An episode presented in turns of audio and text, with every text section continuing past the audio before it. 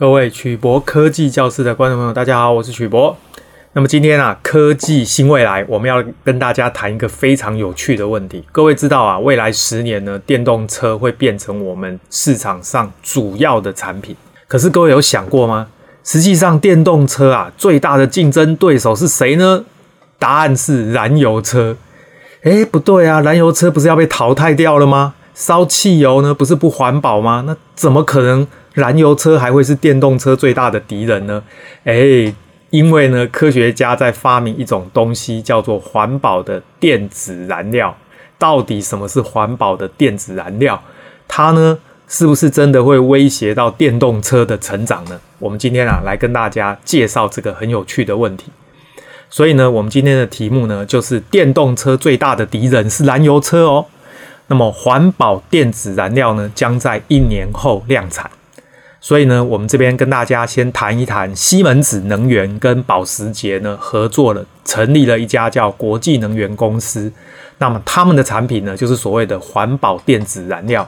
各位可能会好奇啊，燃料怎么还会有环保的呢？燃烧不是会产生二氧化碳吗？二氧化碳会有温室效应啊，会有很多这个有毒的气体啊，为什么竟然敢说环保呢？我们待会就来跟大家介绍。第二个呢，就讲什么叫做生殖能，为什么生殖能发展困难？那么第三个就是大自然的碳循环是什么意思？第四个呢，来跟大家介绍环保的电子燃料为什么环保？最后呢，来讲这个推板环保电子燃料会有哪些困难？那么首先，我们先简单的介绍一下什么是生质能啊。生质能呢，是指利用生物所产生的有机物来转换成可以利用的能量。譬如说呢，这个木材或者林业的废弃物，像树皮、木屑，或者是呢农作物、农业的废弃物，黄豆、玉米、稻壳的这个根茎叶、蔗渣哦，还有就是畜牧业的废弃物，譬如说动物的尸体啊、废水哦，都市的废弃物、污水。譬如说，垃圾掩埋场产生的沼气或者有机污泥，再来就是工业的废弃物，譬如说废塑胶、废纸等等，这些东西呢，都可以转换成可以利用的能源，我们称为生质能。那么在讲解这个生质能之前呢，我们要来讲这个动物跟植物到底是什么。各位永远记得，动物跟植物实际上都是碳原子，这个我们称为有机的碳原子。动物是碳原子组成，为什么呢？因为动物呢，主要是由蛋白质组成。各位特别注意，我们全身上下都是蛋白质，而蛋白质是氨基酸排列组合形成的聚合物。好，那各位可能不知道我在讲什么，但是没关系，各位记得氨基酸的主要成分就是碳原子。哦，那么记得哦，动物的碳原子是怎么产生在身体里面的呢？是因为我们用食物作为碳原子的来源。所以讲一句白话呢，就是动物身上的碳原子是我们吃进去的。我们因为吃了碳原子，同时呢消耗空气中的氧气，最后呢就会产生能量维持生命，而且会让我们越长越高。所以呢反应式呢就是碳跟氧反应产生二氧化碳。各位还记得吗？我们会吐出二氧化碳，而且会产生能量。所以记得动物会行呼吸作用，吸入氧气，排出二氧化碳。那植物又是什么？各位注意，植物是纤维素组成，而这个纤维素呢是纤维二糖的聚合物，而纤维二糖本身一样是碳原子哦。所以说了半天，植物也是碳。那么植物的碳原子是怎么堆积的呢？很简单，它是用空气中的二氧化碳作为碳原子的来源。换句话说，植物身上的碳原子，各位知道植物会越长越高，它怎么越长越高？它因为吸收二氧化碳。然后把碳原子呢留在身上，就产生根茎叶，然后呢会产生一个叫光合作用的东西。我相信各位都听过，植物型光合作用是消耗空气中的二氧化碳，所以它的化学式就是吸收二氧化碳跟水，植物还要浇水，然后要吸收阳光，这个就称为光合作用，产生碳累积在植物的根茎叶，最后越长越高，然后会放出氧气。所以各位记得，植物型光合作用主要是吸入二氧化碳，排出氧气。那么植物呢，把二氧化碳从气体变成固体堆积起来，变成固体的意思就是变成植物的根茎叶堆积起来。科学家把这种反应称为二氧化碳的固定化。接下来我们就来介绍一下这个什么叫做大自然的碳循环。各位记得，碳原子呢，在大自然里面是有一个完整的循环的。那这个循环是什么意思呢？我们来看一下介绍哈。首先呢，各位还记得哈，我们植物长大之后呢，可以利用生化反应产生生殖柴油跟生殖酒精。哦，然后这个生殖柴油跟酒精呢，让这个汽车可以前进燃烧，燃烧完之后又排出二氧化碳。所以各位会好奇啊，这个二氧化碳不就增加的吗？其实不会，为什么呢？因为我们要生产这么多生殖柴油跟生殖酒精，我们就必须要种更多的树，更多的植物。这些植物呢，又会把刚刚这个车子排出来的二氧化碳又吸进去。好，吸进去之后呢，变成植物。那么植物再用提炼的方法产生生质柴油跟酒精，再给汽车燃烧，烧完之后产生二氧化碳，又被植物吸进去。所以各位有没有发现，这是一个大自然的碳循环？如果我们所有的车子都使用生质柴油跟生质酒精的话，那么根本啊，我们的大气中的二氧化碳根本不会增加。那各位就好奇了，那大气中的二氧化碳是怎么增加的呢？我跟各位说，原因很简单。因为呢，人类现在的汽车用的燃料并不是生殖能，不是从植物来的，而是从地底下挖出来的。因为人呢，把埋藏在地底下的石油给挖出来。各位注意，石油主要的原子也是碳原子。那么这个石油本来不该在地球表面的，它是在地底里面的。那么呢，你把它挖出来，提炼成石油，然后呢，给这个汽油给车子用。车子燃烧完之后产生二氧化碳，各位注意，这个二氧化碳是多出来的。原来地球表面不应该有这个二氧化碳，所以这种多出来的二氧化碳呢，堆积在大气层里面，就产生了温室效应。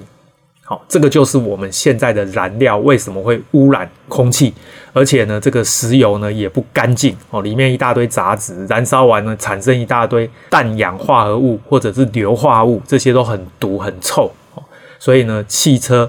非常的污染，而且产生二氧化碳会有温室效应，所以燃料基本上是没有环保这回事的。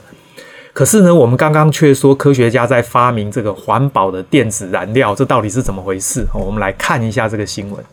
这个新闻呢是三立新闻哦。那么呢，它这边呢标题就是电动车最大的敌人是燃油车，这个环保燃油啊，一年之后要量产。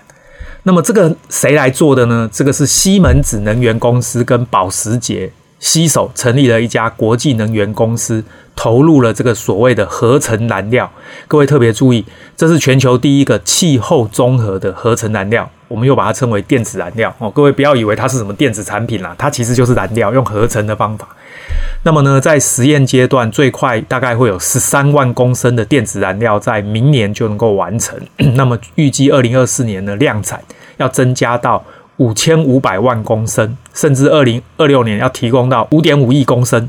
各位吼，要是我们有这种环保的电子燃料，恭喜你，加油站不用改了，你的车子也不用急着卖掉，你只要把这个环保燃料呢倒进你的油箱，这个车子就可以跑了。换句话说呢，我们维持现在所有的这些加油站跟设备，那么我们的车子也不用换了。但是呢，这个车子烧完这个燃料之后呢，产生出来的就是二氧化碳跟水，所以呢，它基本上是环保的。那很多人就想，不对啊，它为什么不会产生其他废弃物？刚刚说了，因为它呢不是用石油提炼的，它呢是用特殊的化学反应来产生，所以它里面呢并没有太多的杂质。但是它燃烧之后还是会产生二氧化碳啊，还是有温室效应啊。你为什么说它是气候综合，而且又说它是环保燃料呢？哦，我们继续看下去。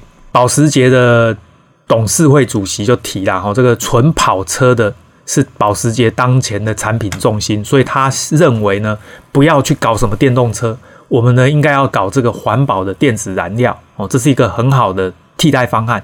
而且呢，它的碳排放呢，基本上也是很低的，比电动车还低哦。不仅可以用在内燃机，就是我们现在的引擎，也可以用在插电式的混合动力车。更重要的是呢，可以在现有的加油站里面使用。哦，换句话说，现有的这些加油站还有汽车就都不用改了。那环保燃料是怎么做的呢？各位特别注意，这个就是重点了。哦。首先呢，它必须用风力发电的方式产生氢气。怎么产生呢？就是用风力发电，产生电之后呢，再用电去电解水，电解水之后呢，就会产生氢气。好，那各位，氢气不可以直接当燃料，因为氢气是气体，这个东西要当燃料就是所谓的燃料电池。那燃料电池又很麻烦，那有另外一个问题，我们不讨论。它呢变成氢气之后，再用这个氢气做一个化学反应，把它转换成所谓的合成燃料，这个是重点。所以它是用氢气在产生燃料。而且呢，它用的是他们公司的质子交换膜这个技术，电解技术哦，可以来做这个反应。那这个反应是怎么做的？各位特别注意哦，它呢基本上产生了氢气之后，哦，它是用这个风力发电，然后呢电解水产生氧气跟氢气，所以空气中又多出了氧气，然后氢气呢可以再拿来吸收空气中的二氧化碳，然后呢把二氧化碳跟氢。合成这个甲醇。哦，甲醇呢就是碳氢氧的化合物，产生了甲醇之后呢还不够，因为呢醇呢基本上没有办法直接用在我们现在的汽车，所以呢它必须再用这个甲醇去进行一个反应，这个称为甲醇汽油转换技术，这个称为 MTG，methanol 就是甲醇，to gasoline 就是汽油，换句话说呢，再把它甲醇变成汽油。那各位想想看，你要用空气中的二氧化碳去反应，这样是不是空气中就减少二氧化碳了？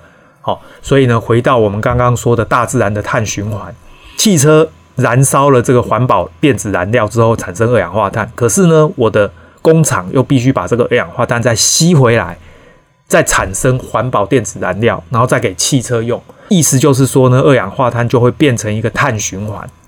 它不需要用到植物，它也不是生殖能，它就是纯化学反应而已。哦，所以呢，有这样的燃料的话呢，事实上我们其实就不需要电动车了。所以呢，最后我们做一个简单的结论，它的概念很简单。其实呢，汽油就是碳氢氧的化合物。我们如果用现有的石油去提炼，因为很脏，所以燃烧完之后，除了二氧化碳、水，还有一大堆脏东西。那脏东西会污染空气。可是呢，这个环保电子燃料就不是了，它是用风力发电产生电之后去电解水产生氢，再把这个氢呢跟空气中的二氧化碳产生一个化学反应，最后呢变成甲醇，再把这个甲醇转换成汽油。这个汽油呢，各位注意，它里面的碳是来自于空气中的二氧化碳，换句话说，空气中的二氧化碳就会减少。那么这个。称为环保电子燃料，把它加到我们现有的汽车中，可以透过加油站就非常的方便。汽车燃烧完之后呢，排放出来的基本上没有杂质，所以就只有水跟二氧化碳。而这个二氧化碳呢，最后排到空气中，又会被这个工厂再吸收回来，产生甲醇。这个时候，空气中的二氧化碳就不会增加，而且呢，都市里面的这些脏空气也不会有产生。所以呢，这种燃料称为环保电子燃料，哦，非常有趣。